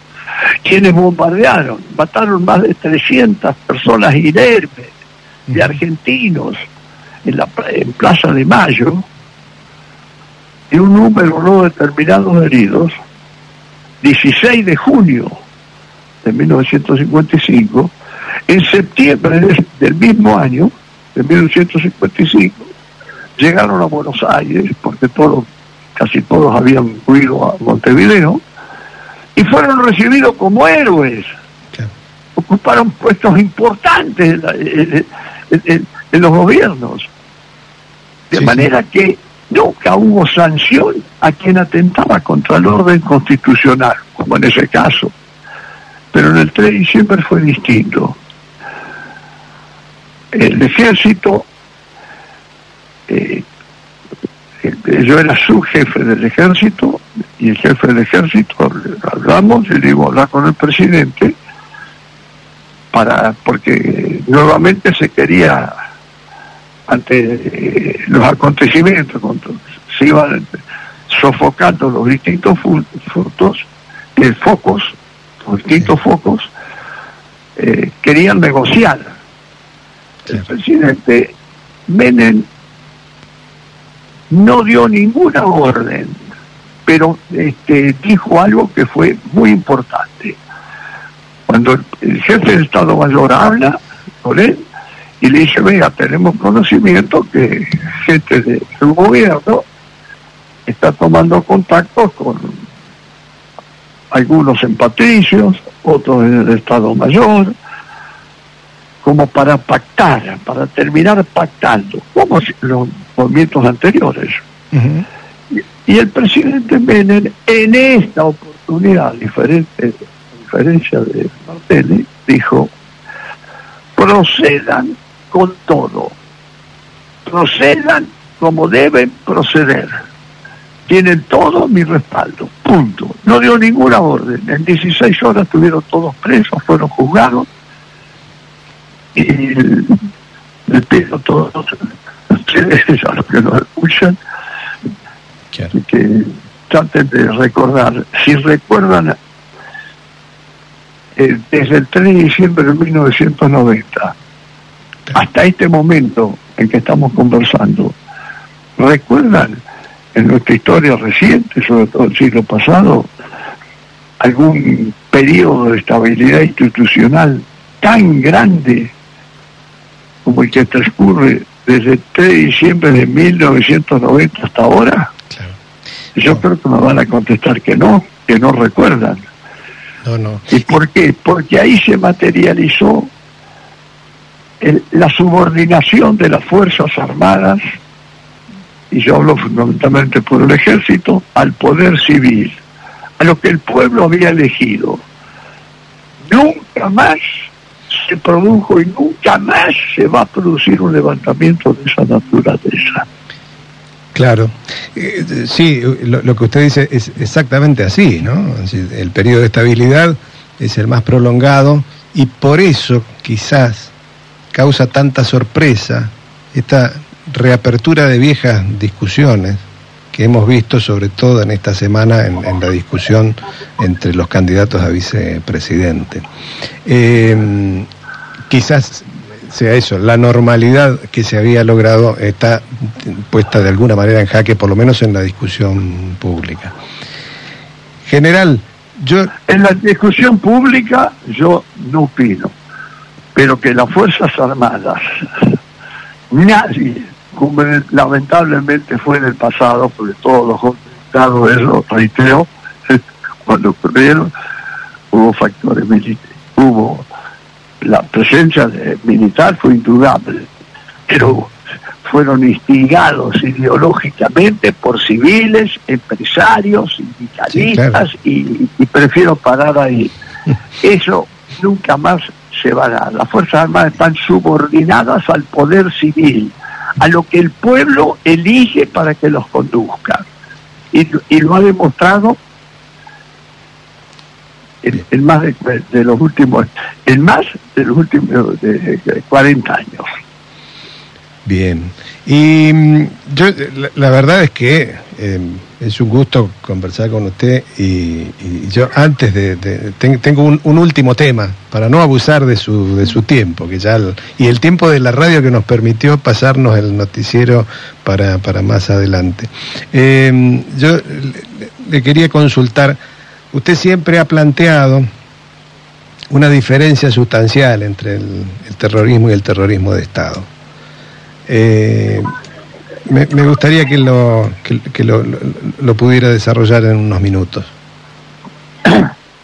En extrema síntesis, la Argentina en los años 60, 70 se vio sometida, aún en, en- en los breves interreños constitucionales de aquel entonces, es decir, con gobiernos constitucionales, el accionar de algunas organizaciones terroristas irregulares iniciaron y, atentaron a la sociedad mediante lo que se llama un terrorismo contra el Estado. Organizaciones armadas irregulares cometieron asesinatos, atentados, secuestros extorsivos. Les recuerdo que el segundo atentado más grande registrado en nuestra historia, después del de la Asociación Mutual Israelita Argentina, conocida como la AMIA, después el, ma- el- mayor en cuanto a víctimas fue de la Superintendencia de la Policía Federal en la ciudad de Buenos Aires, por una organización armada y regular terrorista. Después viene el de la Embajada de Israel. O sea que se atentó contra un gobierno constitucional. Lamentablemente la respuesta de las Fuerzas Armadas este, no es necesaria la intervención de las Fuerzas Armadas para asumir el gobierno mediante un golpe de Estado. Pero eso lo dejamos para otro tema. Yo estoy convencido que se podía haber seguido luchando contra el flagelo del terrorismo irregular que yo he citado con las fuerzas de seguridad, nuestra gendarmería, nuestra prefectura, la policía federal, nuestras policías provinciales. Y las leyes, ¿no? Y, y por supuesto, este, podría, la, la- la- la- y aparte de la lucha de, la situación estaba ya vencida. Entonces, el error más grande que cometieron es creer que podían vencer a las Fuerzas Armadas Argentinas, pero lo dejamos para otra charla. ¿Qué respuesta dio el gobierno? Un golpe de Estado. Pero también, en lugar de aplicar todo el rigor de la ley, no, se marginó de aplicar el rigor de la fuerza legítima, de la fuerza legal, y recurrió no solo a, vulneró eso, sino que recurrió se apartó también de elementales eh, preceptos morales, éticos y hasta religiosos. El Estado se convirtió en criminal, pero fueron pocos los hombres de las Fuerzas Armadas que se apartaron eso. Menos del 10%, mucho menos del 10%. Habrá sido un 5% como máximo porque el resto de los hombres de las Fuerzas Armadas de entonces cumplió con las leyes de la nación y no se apartó del código ético sanmartiniano. Por eso no hay que condenar al ejército, a la fuerza. No, no, no, fueron marginales, pero que se hizo un daño porque el Estado se convirtió en criminal y tendría que haberse aplicado todo el rigor de la ley. Y no me hablen de excesos, Claro. no me hablen de errores, porque yo pregunto, ¿es un exceso. Robar propiedades? No, es un delito, sin embargo, Sí, se robaron propiedades, robaron bebés, se registraron casos de violaciones sexuales, tirar vivo o muerto de- de- de- Desde- un prisionero de un avión, Sí. hacer desaparecer a miles y miles de personas. Solo Dios conoce cuántas personas han desaparecido. Y reitero, la tortura, todo eso no son excesos, No, claro. no son excesos. Por eso esa etapa está superada, no va a volver nunca más, pero lamentablemente ocurrió. Y no me hablen de guerra, porque no fue una guerra. La guerra en el, año siglo, en el siglo pasado tuvimos una sola guerra, que fue la guerra de Malvinas. Claro. Argentinos y británicos respetamos la dignidad del oponente, respetamos el derecho internacional humanitario en la guerra de Malvinas, lo respetaron los británicos y nosotros. Eso que dicen en una guerra se cometen excesos, sí, cuando son criminales, como fueron los nazis o fueron los soviéticos en la Segunda Guerra Mundial, pero no, no aquí, eso es lamentable eh, enfrentamiento. Y la palabra guerra estaba prohibida pronunciarla o escribirla en documentos públicos por el propio proceso de reorganización nacional. Claro. No hubo guerra, no hubo excesos. Pero como parte de su, de, de su estrategia de, de, de- de ocultar lo que se estaba haciendo, ¿no? Pero totalmente, pero las cosas luego afloran. Sin duda. Pero por eso digo, no, no, no, no hay que no podemos minimizar lo ocurrido. Lo hemos superado. Las Fuerzas Armadas actuales, así como eh, en, en aquellos años, muy pocos hombres de las Fuerzas Armadas se marginaron de las leyes y del Código de Honor de San Martín, muy pocos. Este, tenemos que tener presente que todos los miembros, a partir de 1983, todos los hombres de las Fuerzas Armadas egresaron en democracia, quienes nos conducen, egresaron en democracia, o sea que esa es una etapa superada desde el punto de vista de las Fuerzas Armadas. Nadie puede dudar de la subordinación al poder civil de nuestras Fuerzas Armadas pero cómo cumplen con abnegación sus misiones, y- e inclusive misiones de paz en el exterior actualmente, la- en, la Antártida, brindándose a la sociedad. Por eso tenemos que tener la dirigencia política, precios que tienen que tener cuidado a veces cuando eh, se, se habla del pasado y no se distingue a quienes se desviaron. Se los pone a todos en, la misma bolsa. Y eso es una gran injusticia. Una triste, Sí, una claro. lamentable injusticia. Yo, muchas veces en, el- en este programa, en general, lo que hablamos es que la, la- la bestialidad del terrorismo de Estado nos impidió discutir la violencia política en nuestro país. Y, creo que vale la pena reafirmar algunas cuestiones, sobre todo en esta época, en, en que hay una reivindicación de ese terrorismo. Yo le quiero agradecer enormemente el tiempo que nos ha dedicado a nosotros y a la audiencia de Radio Nacional Bahía Blanca. Eh, me encanta poder conversar con quien tiene mucha, un- una mirada mucho más lejos que la que nosotros habitualmente tenemos. Eh, y, y le vuelvo a agradecer el, el- el tiempo. Y me quedo con, con ese nunca más, nunca más unas Fuerzas Armadas por fuera de la Constitución. Eh, es eh, una afirmación suya, es una esperanza nuestra, nunca más. Y, y muchísimas gracias por este tiempo, general. Muchísimas gracias a ustedes, a la producción y nuevamente muy respetuoso saludo a toda la comunidad de Bahía, de, de Bahía Blanca. Muchas gracias. ¿eh?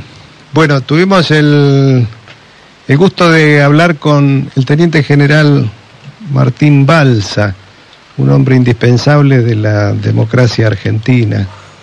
Como decíamos al principio, da para, para un programa de ocho horas, pero, pero estamos abusando de los invitados, del, del- del- de la radio y vamos a... No te animaste a decirle que venga y lo entrevistamos acá. No, no, no, no me dio, pero ya lo vamos a hacer.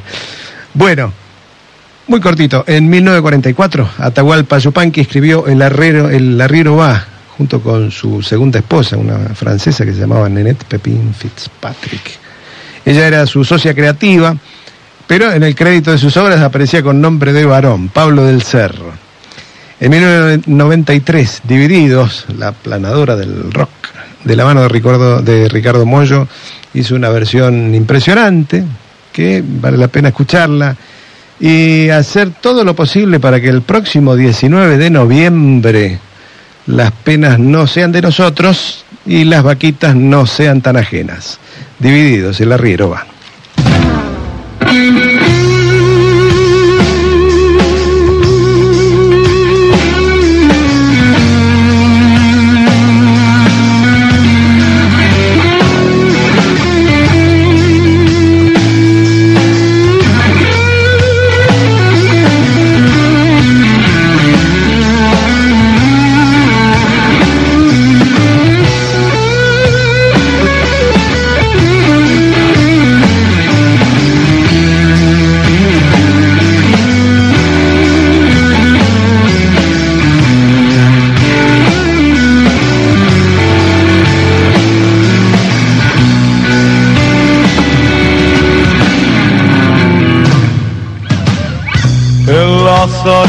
Bailan los remolinos.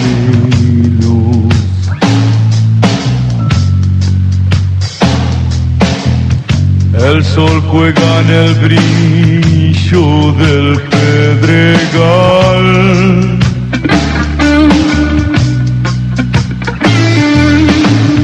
Y prendido a la magia de los caminos,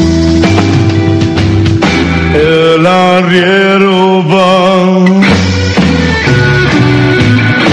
El arriero va.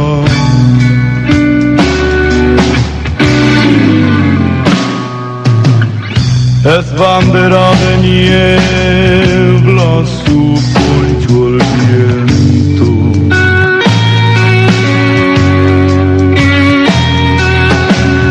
Lo saludan las flautas pajonal.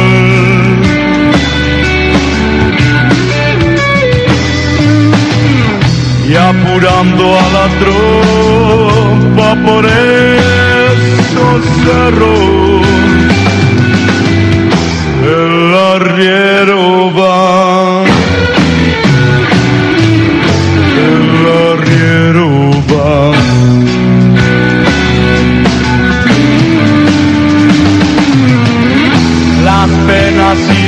vaquitas se van por la misma senda. Las penas y las vaquitas se van por la misma senda.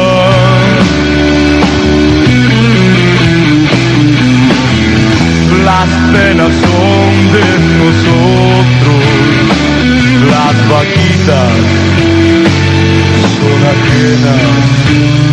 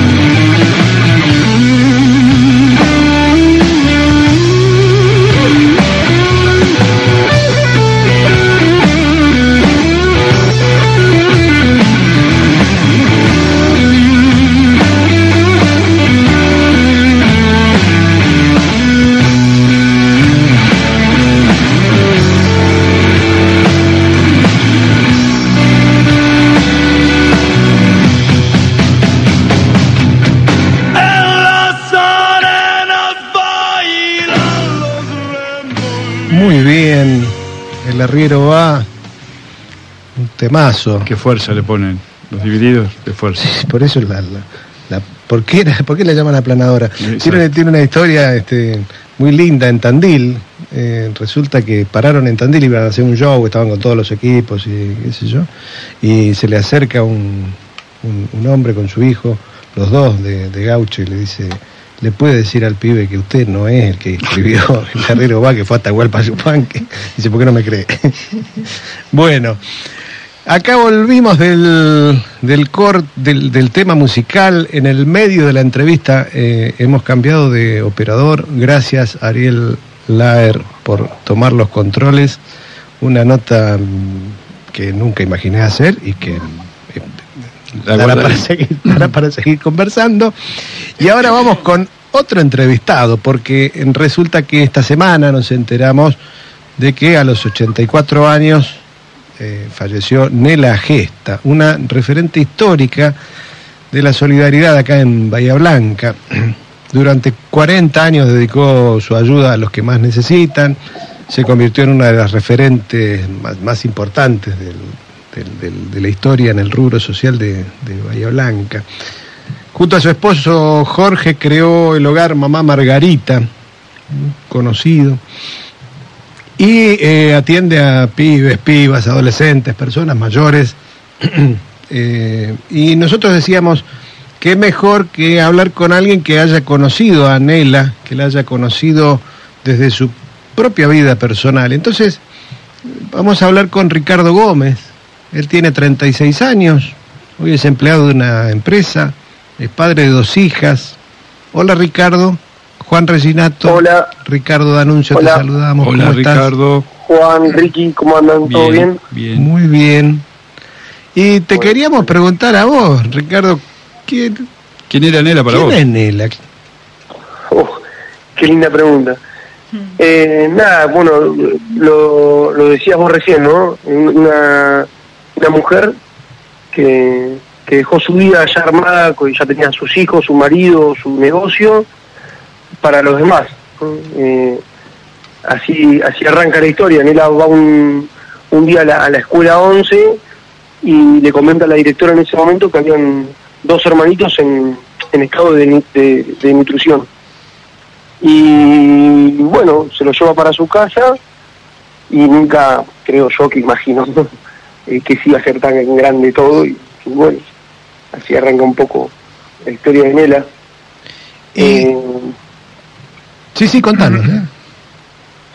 No, no, eso, que, eh, nada, que arranca de esa manera, teniendo dos chicos, después se fueron sumando dos más, después ya en los, en los barrios más carenciados en ese momento que se estaban formando allá en el Bajo Rondó y demás, se fue eh, divulgando de que ahí se ayudaba y bueno, y arrancó como con chicos, después fue comedor y después cada vez se fue am- am- ampliando más, eh, no era solamente comedor para los chicos, sino era la gente que iba con los tapes a, a buscar la, la comida.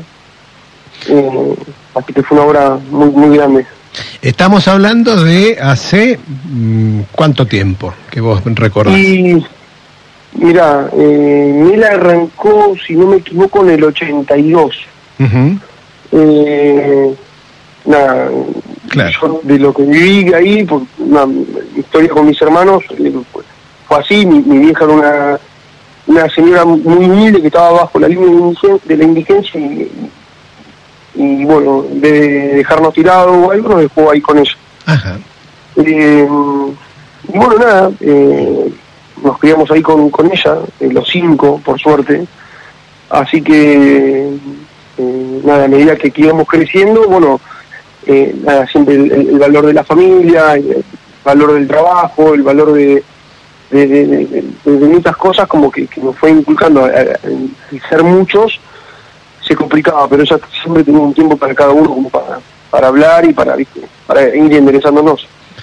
Vos sabés, Ricardo, que eh, cuando hablamos de, de Nela, todos tenemos alguna mención, sobre todo en la crisis del 2001. Hay una, hay, hay allí un, un punto de, de muchísima demanda. Y Mm. quienes han tenido trato, eh, como es el caso de Marcela, que, que- que está acá en el estudio con nosotros, Hola, eh, Ricardo. ella es trabajadora Hola. social y, y este y lo que destaca cuando yo le, le- preguntaba a la hora de de imaginar la nota qué qué destacaba de qué, qué, qué era Nel, quién era Nela Gesta, qué, qué significaba. La palabra que le salió fue dignidad. Dice, Nela dignificaba a las personas. las personas que iban, ¿e- ¿es así? es así. Dignificaba y daba amor, es, es paz. ¿Viste? Cuando, cuando vos estás en una situación límite, como vos la, la- bien la nombrás en el 2001, eh, yo me, me acuerdo, he, he visto situaciones de, de padres llorando, ¿viste? Porque no, padres de bien, digamos, de clase media trabajadora, Sí, que, que, que no que, se les despelotó todo en la casa y viste no sabían qué hacer y, y era con una palabra o con, con algo viste ya los calmaba. Y ya después el paso siguiente era bueno a ver traelo acá al comedor traelo dejalo acá para que le den apoyo escolar después lo llevamos al colegio bueno nada eso generaba anhela viste que no, no, no, no importaba de dónde venías si, si era de clase media si eras rico si eh, nada, ella siempre re- te recibía con un abrazo, con, con una sonrisa y, y es eso lo que dice Marcela, dignidad, amor y, y transmitía paz también, ¿no? Y, y en, en- en tu vida personal, Ricardo, significó un, un Uf. cambio de vida. Un- Todo, no, no, no, no, no solamente para mí, sino para, para mi familia, para mis hermanos y para lo que soy hoy, ¿no? Eh, nada, imagínate que fui casi de bebé al hogar y, y- y nada, no- no- nos crió, nos, nos dio de comer, nos educó, pero sobre todo siempre los valores de ser buena gente, de ayudar, de, ¿viste? de no olvidarte de dónde salís, de, eh, de- todas esas cosas, ¿viste? siempre recalcando todo eso, ¿viste? el tema del estudio. eh, eh, así que no solamente, viste, que muchas veces se dice el hogar, no, te dan de comer, no, era todo, Es- no era solamente de comer. Y, y hoy, Ri- Ricardo, te- tenés, este, eh, ho- hoy estás trabajando en, en una Sí, empresa, eh, estás en, en- trabajo registrado, tenés eh, un, un amparo sindical, tenés... eh, ¿cuál, ¿Cuál es tu situación? Contásela a la audiencia, Sí, sí. nosotros algo conocemos. Sí, sí, tengo, estoy, estoy trabajando ya hace unos años en una empresa del, del- del Polo. Ujú. Eh, sí, sí, tenemos un sindicato, gracias a Dios. Eh, nada, es- estamos bien, por suerte. eh, así que mm, no, no, no sé qué, Bien. más comentarte, pero, pero, pero sí, estamos bien. Ya. Me pude hacer la casa con, con el programa Procrear también. Ajá. Así que, bueno, como muchos de mis compañeros, Bien. pudieron acceder al, al crédito. Y, y yo, yo te preguntaba porque quería hacer el recorrido, ¿no? Vos tuviste una situación de, de marginalidad, te encontraste con una comunidad que te dio una mano, le Mm. pusiste esfuerzo propio, después, ¿sí? Y finalmente te insertaste en un esquema en el que existía la protección social. Digo, ese caminito, que es tu vida, que yo estoy diciendo, es el caminito que uno espera para todo aquel que hoy está por fuera del, del, del sistema, que está caído del sistema. Ese caminito es el que uno espera, ¿no es cierto?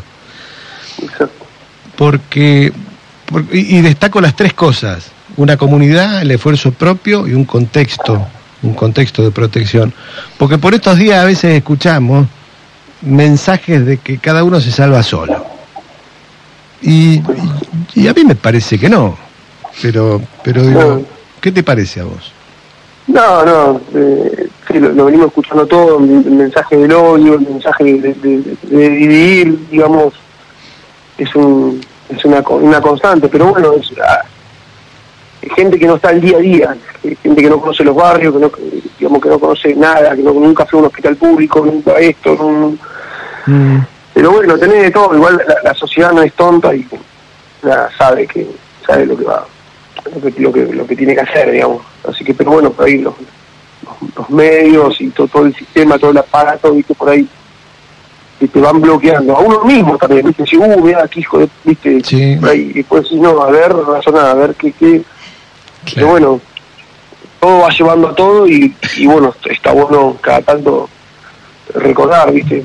Yo, por ejemplo, tengo a, yo tengo un hermano con una discapacidad, David se llama, capaz que lo conocen porque es muy famoso en Bahía, y, y a mí me pasó que con un gobierno de un día para otro, eh, el subsidio que él tenía de, de discapacidad eh, se lo sacaron, eh, después obviamente tuvimos que hacer todo de vuelta y se lo volvieron a dar, pero viste, de un día para otro Sí. perdió todo y era, y era un pibe que él vive de eso, digamos, vivía de eso. Bueno, hoy tiene un emprendimiento que vende bolsitas, escobas y demás. Pero bueno, viste, "Uy, la puta madre, ¿eh? Claro. esto es lo que queremos. Claro. Eh, Vos, pero- vos lo mencionaste al pasar, ¿no? Decir, tuvimos que hacer todos los papeles de nuevo y qué sé yo. Eh, eso para las familias significa un, un montón. Vos lo dijiste al pasar porque, porque va en la frase, pero las- los trastornos que han ocasionado con eso ha sido fenomenal. El tema del certificado único de discapacidad, que no haya que renovar este, la, la- la fe de vidas y demás, es un avance, hay que, cual. hay que cuidarlo. Este, y bueno, nos, nos quedamos con tu semblanza de Nela, nos quedamos con tu mirada de, de esperanza para lo que viene. Y, y te agradecemos muchísimo, sobre todo porque, porque seguís, seguís siendo el mismo, el mismo. No, no cambiaste, ¿sí? no, no, no hay que cambiar. No hay Así que cambiar. El, el ser fiel a uno mismo es, es, es un valor que, que del cual eh, se puede uno sentir orgulloso todo el tiempo. Eso no, se- no se lo quita. No se ha nadie. olvidado de dónde viene. Sí, y así que te agradecemos muchísimo este, este rato. Eh, y bueno, y nos seguiremos encontrando, Ricardo. Dale, dale, muchas gracias. Muchas, muchas Juan, gracias. Y bueno, saludo a todo el equipo. Bueno, saludos a abrazo familia, Ricky. Nos vemos. Un abrazo. Dale, ¿eh? muchas gracias, Ricky. Un abrazo. Adiós. Chau, chau. Bueno, hablábamos con Ricardo Gómez, uno de los tantos, de los tantos que Nela gesta, esta, esta enorme mujer, esta enorme familia que tuvimos en, en Bahía y que esta semana se fue, se fue de gira. Eh, pero que sigue estando, sigue estando en, en- cada uno, sigue estando en, en los Ricardos que hay en toda Bahía Blanca que ganaron su dignidad, ganaron su- sus afectos. La verdad es que es un, un gusto porque es una manera de que se mantenga. La manera en que Nela sigue viva entre nosotros es con cada uno de los pibes y pibas que pasaron por allí. Y no tan pibes y no tan pibas. No, no, La no. verdad que da para- también para de abrazo a historias, gente. ¿sí? sí. Vamos con un temita musical, se lo vamos a pedir a Ariel, es el 15, hermano hormiga, Eh, un poco de Sixto Palavecino, Eh, en realidad es hermano hormiga, le dedico una canción al maestro Sixto Palavecino, la Sixto Violín. Al, al, al, al Led Zeppelin lo dejamos para la próxima. Al Led Zeppelin lo dejamos para la Sí, próxima, ¿sí? Sí, vamos con, con hermano hormiga y la Sixto Violín.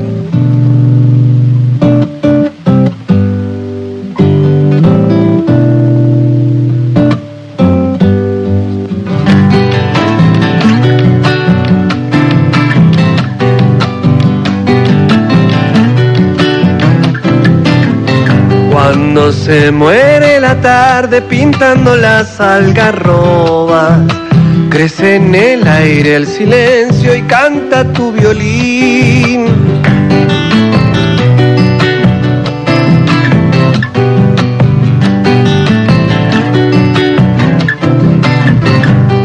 Todos tus hijos quichuistas guardan un bombo en el pecho, cajoneando suavecito y canta tu violín.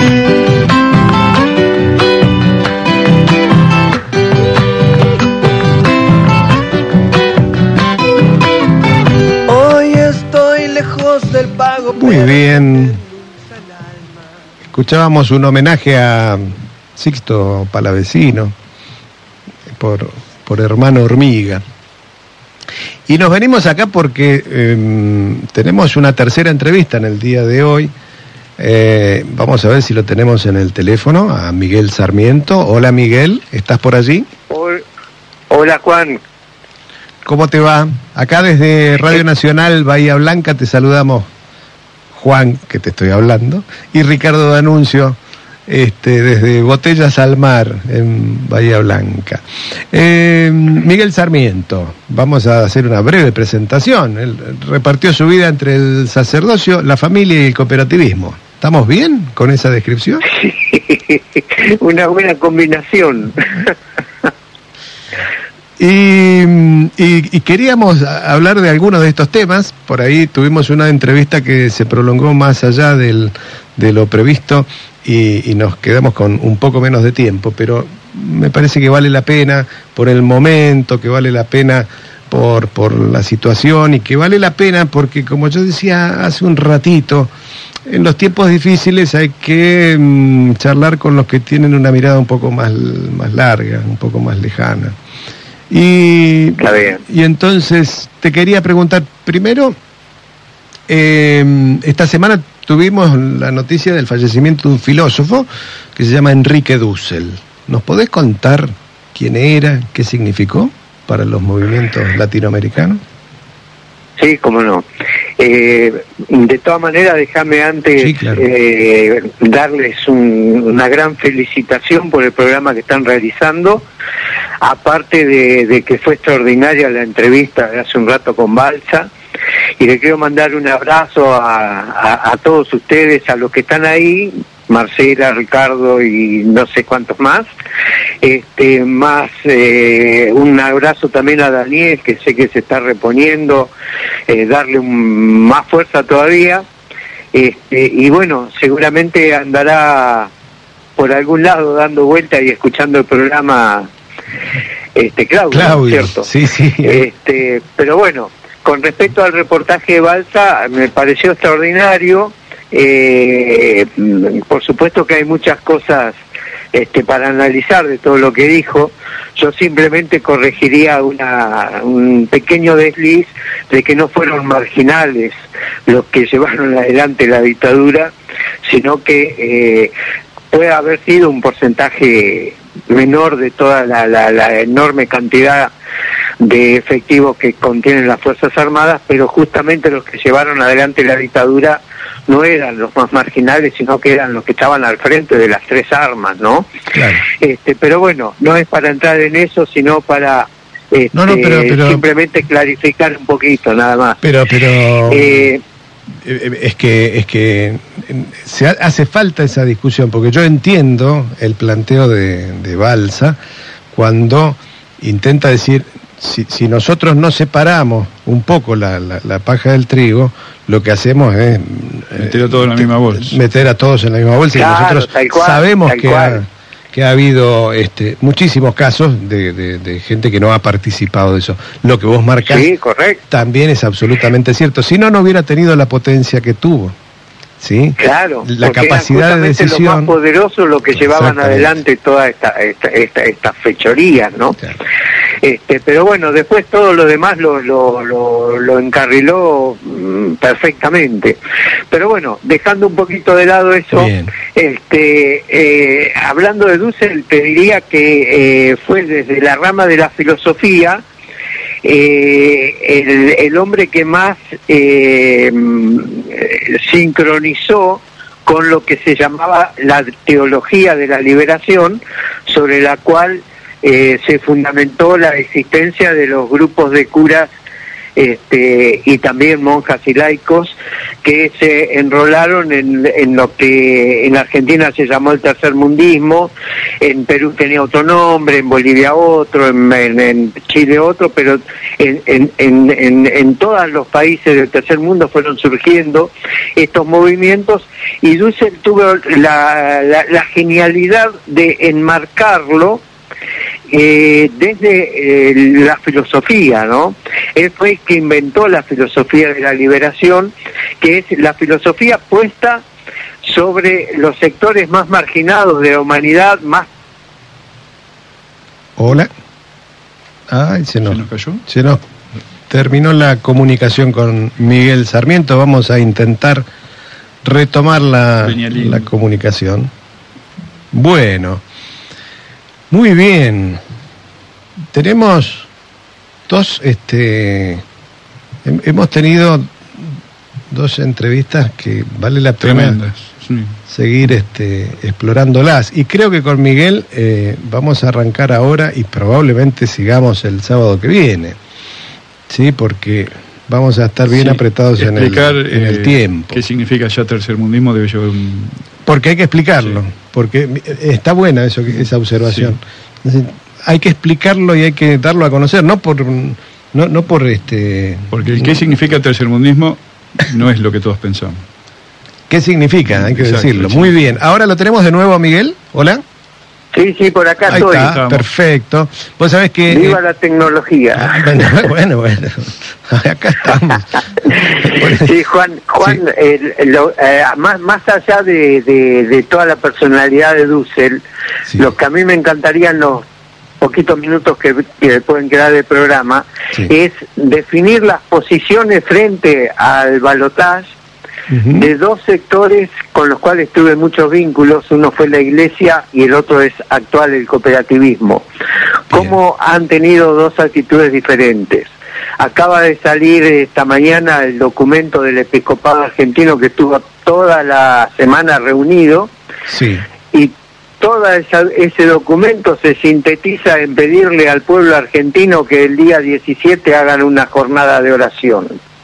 O sea, no tomaron partido absolutamente en cuanto a, los dos modelos de país que están en discusión, no se inclinaron por ninguno, este, pidieron, eh, claro, están, están bastante eh, divididos entre ellos, ¿no? Y como consecuencia salen este, manifestaciones que, que no dicen nada y que son tibias. Porque pedirle al pueblo argentino que salga a orar el día 17 no resuelve las cosas. Eh, a la oración hay que acompañarla con actitudes claras y definiciones también claras que el episcopado las podría haber proporcionado y no las proporcionó. Por el otro lado está el movimiento cooperativo que sí se expidió, sobre todo el cooperativismo urbano, eh, no el, el- nosotros tenemos el cooperativismo argentino dividido en dos grandes ramas. Las cooperativas agrarias por un lado las cooperativas urbanas por otro. Desde eh, las cooperativas urbanas que están prácticamente nucleadas en una organización de tercer grado que se llama Cooperar, eh, salieron manifestaciones muy claras de apoyo eh, concretamente a Sergio Massa, sobre todo después que, que Massa el otro día en una reunión en Córdoba eh, definió por primera vez en un aspirante a gobernante que las cooperativas no generan ganancias, que las cooperativas eh, generan servicios y cuando hay eh, digamos, eh, que se supera la, la acción económica y quedan excedentes, esos excedentes son repartibles y de ninguna manera se las considera ganancias. Entonces Massa eh, dijo muy claramente que las cooperativas en su gobierno eh, van, eh, no van a, a- a pagar ganancias porque no generan ganancias.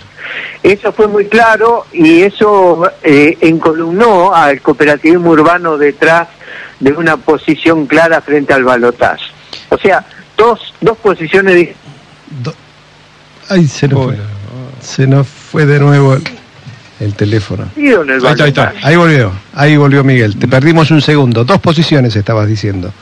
Bien distintas. Claro, hay dos posiciones, eh, la de la iglesia Sí. que apunta más a una neutralidad porque no quiere pelearse con nadie, pero no define a, a sus fieles a dónde tienen que ir, pese a la insistencia de los fieles que han Sí. recibido cartas de todo tipo en el episcopado para que se definan, no se definió. Y- Del pese a la barbaridad que- Sí hay una definición. Claro. Y, y pese a la barbaridad que, que- que- que ha dicho uno de los candidatos, ¿no? Milei ha dicho una barbaridad tras otra sobre el Papa, ¿no? Digo, Exactamente, Eh. pero pa- parece increíble que haya obispos en Argentina que prioricen eh, el llevarse bien, que en definitiva no se van a llevar bien, este, frente a, la- a los improperios que se manifestaron en contra de la autoridad máxima de la Iglesia, que además es un argentino.